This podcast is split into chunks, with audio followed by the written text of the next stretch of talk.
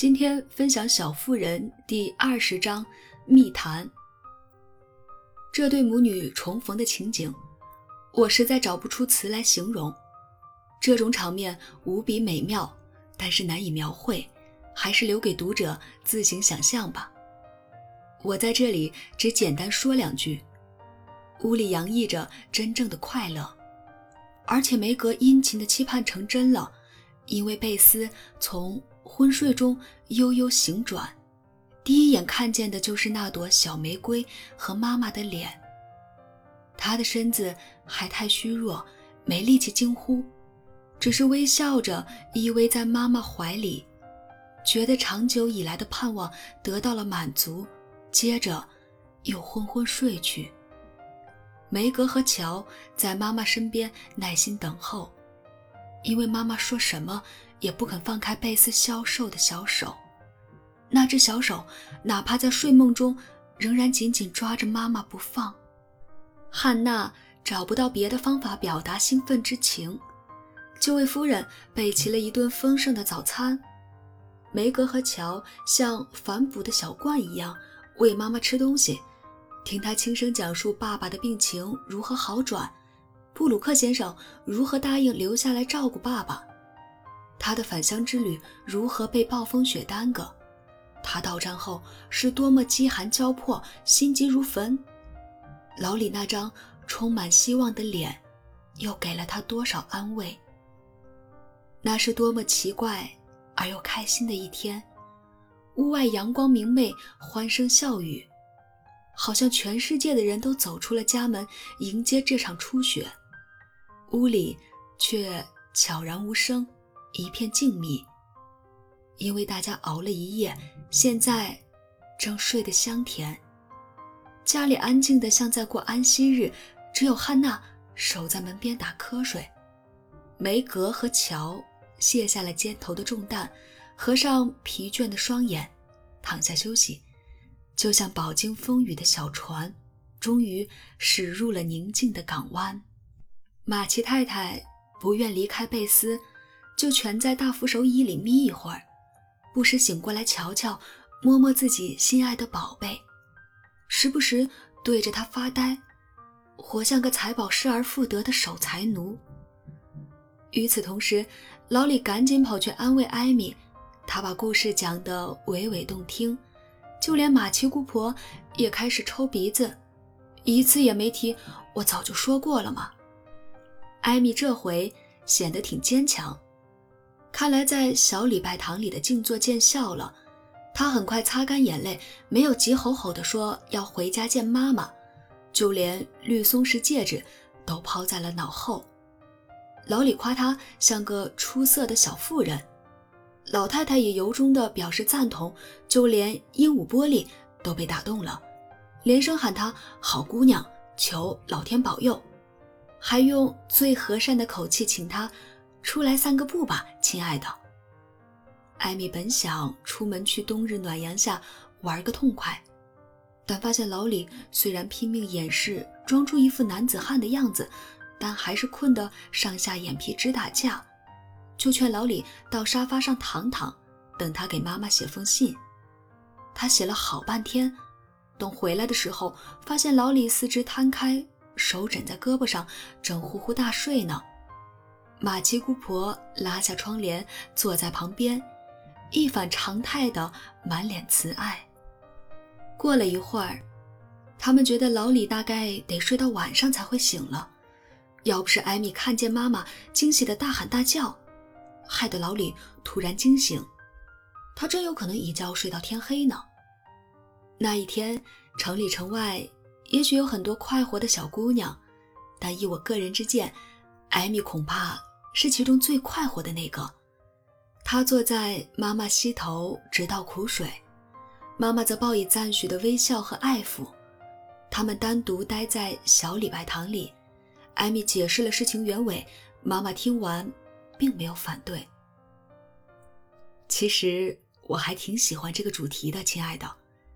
妈妈看了看落满灰尘的念珠，瞧了瞧翻旧了的小书，又打量了一番装饰着常青藤画环的漂亮油画。在烦恼伤心的时候，能找个地方静静是件好事。人生充满了艰难险阻，但只要找到正确的指引，我们就能熬过去。我想，我的小丫头学到了这一课。对，妈妈，回家以后，我打算在大房间里找个角落，摆上我的书和我努力临摹的这幅画。圣母的脸不太像，她太美了，我怎么也画不出来。但圣婴画的还不错，我挺喜欢。我经常想，他以前也是个小孩儿，这样我就离他没那么远了，这对我挺有帮助的。艾米指了指坐在圣母膝头微笑的小耶稣，马奇太太瞧见他手指上的一样东西，不禁露出了微笑。他什么也没有说，但艾米读懂了妈妈的表情，迟疑了一会儿，然后郑重地说。我本打算告诉您的，但一下子忘了。姑婆今天给了我这个戒指，她把我叫过去亲了亲我，把它戴在我手上，说她为我骄傲，希望我能一直留下来。她还给了我这个滑稽的护戒，免得绿松石戒指滑下来，因为它实在太大了。我想带着它们，行吗，妈妈？它们是很漂亮，但我觉得你还太小。还不适合戴这个东西，艾米。马奇太太看着女儿胖乎乎的小手，食指上戴着一枚绿松石戒指，还有一枚古色古香的护戒，造型是两只金色的小手握在一起。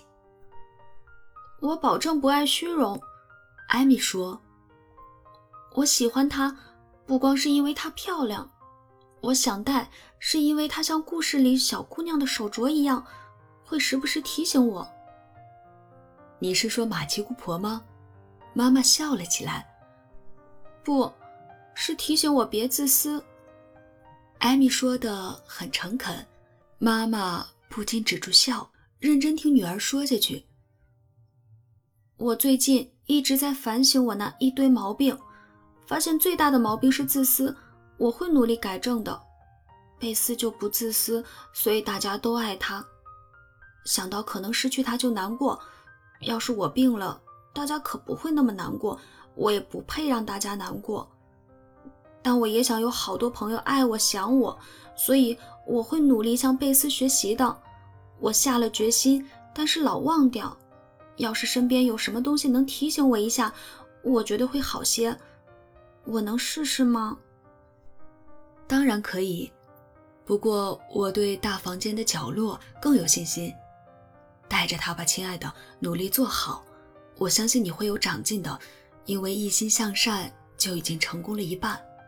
现在我得回贝斯身边了，打起精神来，小宝贝，我们很快就接你回去。那天晚上，梅格忙着给爸爸写信，汇报妈妈已经安全抵达。乔上楼，溜进贝斯的房间，看见妈妈坐在老地方，就站在原地直挠头。心烦意乱，犹豫不决。怎么了，亲爱的？马奇太太伸出手，鼓励乔说出来。我想告诉你一件事儿，妈妈。是不是跟梅格有关？你一下就猜到了，对，是跟他有关。虽然是件小事儿，但真烦死我了。贝斯睡着了，说话小声点儿。莫法特那小子没过来吧？马奇太太严厉地问：“没呢，他要是敢来，我绝对把门摔在他脸上。”乔边说边在妈妈脚边坐下。今年夏天，梅格在劳伦斯家的野餐会上丢了一双手套，最后只找回来一只。老李最近告诉我，另一只在布鲁克先生那儿。他把手套搁在外套口袋里，有一次掉出来被老李瞧见了。布鲁克先生承认他喜欢梅格。但不敢说出来，因为他还太年轻，他又那么穷。您说是不是糟透了？你觉得梅格喜欢他吗？马奇太太焦急地问。老天呀，我才不懂那些情情爱爱的鬼玩意儿呢！乔嚷嚷起来，脸上的表情滑稽极了，像是既感兴趣又不屑一顾。小说里面海相思病的姑娘不是一惊一乍。就是容易脸红，不是经常晕倒，就是日渐消瘦，反正跟个白痴似的。梅哥可没这样，还挺正常的，该吃吃，该喝喝，该睡睡。我说起那家伙的时候，他的眼睛也不躲着。只有泰迪拿那些笨情侣开玩笑的时候，他的脸才稍微红一下。我不让泰迪乱说，但他才不管呢。那你觉得梅格对约翰没兴趣喽？谁？乔的眼睛顿时瞪得溜圆。布鲁克先生，我现在喊他约翰。我们在医院里就这么叫他，他挺喜欢的。老天呐，我就知道你们会站在他那边。他对爸爸好，你们就不会赶他走，只会让梅格嫁给他，只要他愿意。卑鄙小人，他讨好爸爸帮你们的忙，就是为了哄得你们喜欢他。乔气的又开始拽头发。亲爱的，别气了，等我告诉你是怎么一回事儿。约翰照劳伦斯先生的意思陪我过去，为你们可怜的爸爸做了很多事儿。我们怎么可能不喜欢他？他很尊重梅格，也非常坦白，告诉我们他爱梅格，但会等攒够家当再向他求婚。他只求我们允许他爱梅格，为他效力，努力赢得他的爱，只要他有这个能力。他确实是个优秀的年轻人，我们没法拒绝。但我不会答应梅格小小年纪就订婚的。当然不行了，这也太傻了。我就知道里面有问题，我感觉到了。可这比我想的还糟糕。真希望我能把梅格娶了，让她安安稳稳待在家里。这个鬼主意可把马奇太太逗乐了，但她郑重其事地说：“乔，我相信你，希望你先别跟梅格说，等约翰回来。”我看看他们俩在一起的样子，才能知道梅格对他是什么感觉。他说过，那家伙有双漂亮的眼睛，等他看见那双眼睛，一切就由不得他了。他心软得很，只要别人含情脉脉地看他一眼，他就会像太阳底下的黄油一样化了。他读他寄来的电报，比读您的信还勤。我多说两句，他还掐我。他喜欢棕色眼睛。也不觉得约翰这个名字难听，肯定会坠入爱河的。然后我们平静、快乐、温馨的日子就到头了。我就知道，他们会在家附近卿卿我我，我们就得来躲来躲去。梅哥会把心思全放在他身上，再也不对我好了。布鲁克会从哪里弄到一笔钱把他取走，在家里留下个大洞，我会心碎的，一切都会变得没意思。老天呀，我们为什么不能是男孩，就没有那么多烦心事儿了？乔闷闷不乐的把下巴搁在膝盖上，冲那个该死的约翰直挥拳头。马奇太太叹了口气，乔马上抬起头，像是一颗心终于放了下来。你也不想这样吧，妈妈？我好开心。我们叫他该干嘛干嘛去，一个字也不告诉梅哥，还跟以前一样开开心心的。我不该叹气的，乔。你们以后都会有自己的家。这是很自然的事儿，本来也该这样的。但我还是想把女儿们留在身边，能多留几年就多留几年。我也很难过这件事儿来得这么快，因为梅格才十七，约翰也得过上好几年才能成家。我和你爸爸一致同意，他在二十岁前不能订婚，更不能结婚。如果他和约翰真心相爱，他们可以等下去。时间会考验这份感情。梅格为人稳重，我倒不担心她对约翰不好。我美丽善良的女儿，希望她能得到幸福。您就不想她嫁个有钱人吗？乔问，感觉妈妈说到最后几句，声音已经开始颤抖了。乔，钱是个好东西，也很有用。我不希望我的女儿穷困潦倒。但也不希望他们见钱眼开。我希望约翰有份稳定的工作，不至于欠债，能让梅格过得舒舒服服。我不求女儿嫁得大富大贵、声名显赫。要是地位和金钱能跟爱情和美德相伴而来，我会感激地接受、分享你们的幸福。但照经验来看，小户人家虽然每天操劳，却有真正的幸福；活得虽然清贫，却无比甜蜜快乐。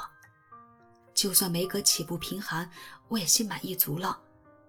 要是我没看错的话，拥有一个好男人的真心，会让他无比富有，这可比金钱财富珍贵的多。我懂得，妈妈，我完全同意。但我对梅格好失望。我计划让她以后嫁给泰迪，一辈子享尽荣华富贵，那不是挺好吗？乔的脸色开朗了一些。他比梅格小，你知道的。马奇太太刚刚开口，乔就接过话茬：“只小一点点嘛。他显成熟，个子又高，只要他愿意，言谈举止都跟个大人似的。再说了，他有钱，大方，心肠好。”又喜欢我们所有人，可惜我的计划破产了。只怕老李对梅格来说还太幼稚，而且现在八字还没一撇呢，谁也说不好以后会怎么样。别忙着计划了，乔，让时间和真心来撮合你的朋友吧。这种事儿别人不好插手，最好别让你说的那种情情爱爱的鬼玩意儿钻进脑袋，把你们的友情给毁了。嗯，我不会的。但我讨厌看见事情搅得一团糟。原本这儿修修那儿剪剪就能理出点头绪的，要是能不长大就好了。我宁愿在头上顶个熨斗。可惜花苞总会开出玫瑰，小猫咪总会长成大猫，真烦人。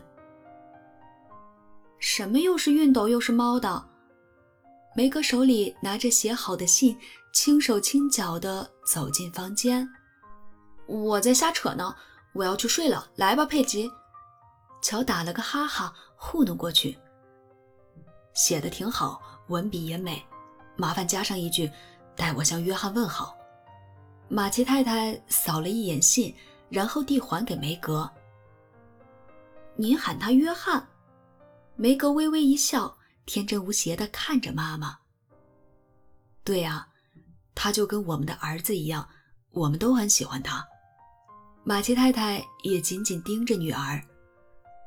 那就太好了，她太孤单了。晚安，妈妈，有您在家真是说不出的舒坦。梅格回答。妈妈温柔地亲了亲她。梅格前脚刚走，马奇太太就既满足又遗憾地喃喃自语：“她还没爱上约翰，但很快就会了。”